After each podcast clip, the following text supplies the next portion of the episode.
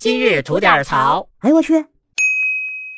您好，我肖阳峰。我问您啊，您觉得不愿意参加公司的团建就被公司开除了，这事儿合理吗？广东深圳啊，有这么一位周女士，她呢入职了一家新公司。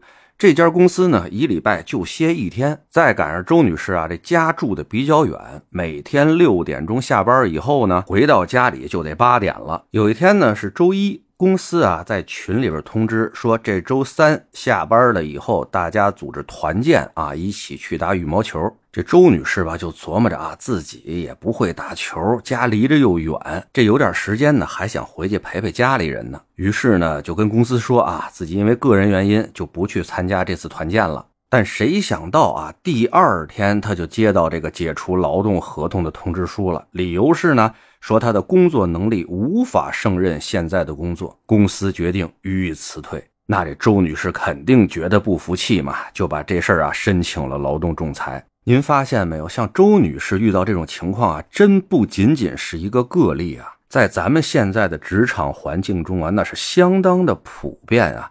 那咱们作为打工人的劳动权益和个人选择得到充分的尊重和保护了吗？凭什么要求员工就得放弃自己的个人时间和家庭生活来迎合这公司的要求呢？甭管你公司的出发点是什么啊，什么企业文化吧，什么促进员工凝聚力、团队合作吧，哎，这都无所谓。但你们在组织这个活动的时候，有没有充分的考虑到员工的实际情况和个人问题啊？就是因为人在你这儿打工，就得无条件的服从于你吗？这种形式就过于霸道了吧？而且再说回来了啊，你这团建甭管是什么形式，这事儿是不是公司的事儿，不是人员工家里的事儿吧？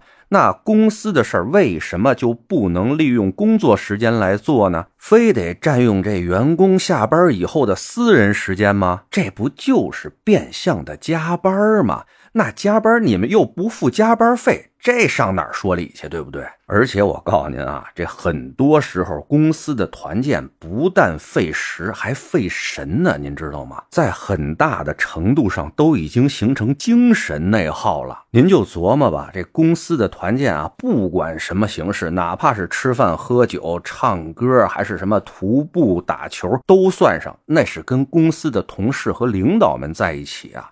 能是和自己朋友、家人在一起那种状态吗？干啥的时候都得拘着，都得惦记着点啊！我这个行为啊，说这句话会不会让哪位领导、哪位同事不开心、不高兴啊？会不会一不留神展现出自己一些缺点和不足，让大家看到啊？这神经啊，得一直在那儿绷着，哎呦，比上班还累呢！最主要啊，你还不能在那儿表现的臊眉大眼，显得自己不合群儿。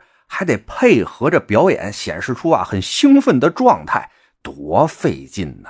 说真的啊，这公司与其把精力啊耗费到这种吃力不讨好的事儿上啊，您不如多费费心，想想怎么创收，或者呀再实在点想想怎么给公司这些员工啊更多的福利、更好的收入，对吧？这样的话，增加凝聚力这事儿，比您出去啊跑个步、打个球、吃个饭、喝个酒，那来的实惠的多得多呀！您说是不是？那当然了，以上也是我个人比较片面的这么一看法哈。俗话说啊，屁股决定脑袋，你是什么样的位置，你就会有什么样的想法。所以呢，我也把自己的想法说出来，在这儿跟大家探讨探讨，看看您对公司团建这事儿啊有什么不同的想法。哥们儿，我呢也学习学习，兼听则明嘛，您说是不是？得嘞，想聊新鲜事儿，您就奔这儿来；想听带劲儿的故事啊，去咱左聊右侃那专辑。期待您的点赞和评论。今儿就这，回见了您的。